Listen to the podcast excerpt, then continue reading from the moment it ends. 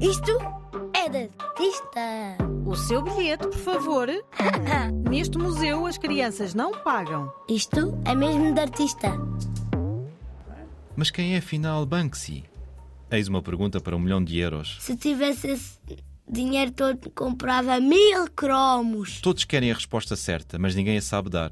Ele é o maior mistério da arte dos nossos tempos.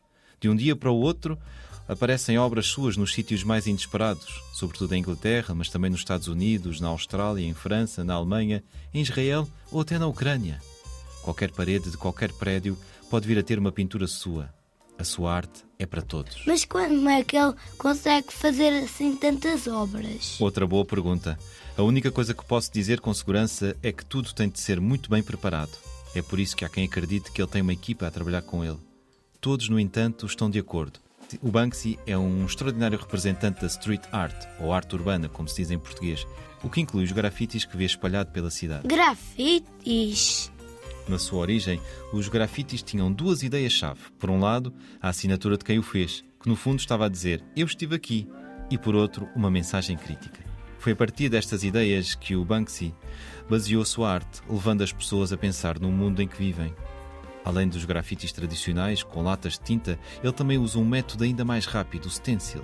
Stencil. Neste caso, o desenho já está feito, com buracos num cartão. Assim, basta passar a tinta por cima e fica logo feito. Como pintar nas paredes é ilegal, tens de ser rápido para não seres apanhado. Incrível, faz lembrar um Mas super-herói. o que afinal pinta Banksy? Homens e mulheres de todas as idades, também alguns animais, tudo coisas que facilmente reconhecemos. Já disseste que a sua arte era para todos. Às vezes, os seus trabalhos fazem lembrar outras imagens, quer sejam da história da arte, quer sejam da publicidade ou das notícias. Mas há sempre qualquer coisa inesperada que faz com que a mensagem que ele quer passar seja ainda mais forte. Numa obra, um homem, em vez de lançar uma bomba, prepara-se para lançar um ramo de flores. O gesto é o mesmo, mas o impacto é bem diferente. Em vez de dor, espalha amor. Uau! No muro, que impede as pessoas de andarem de um lado para o outro, pintou o que efetivamente está do outro lado, mostrando-se contra as divisões que criamos entre pessoas. Na maior parte das suas obras, encontramos uma crítica à sociedade do consumo, aquela que faz com que as pessoas queiram estar sempre a comprar coisas novas.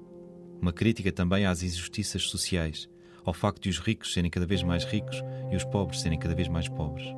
Uma das suas obras mais conhecidas é A Rapariga com um Balão, que já apareceu em vários muros em Inglaterra e não só. Como é que ela é? Vê-se uma rapariga, com a mão esticada, a tentar apanhar um balão vermelho em forma de coração.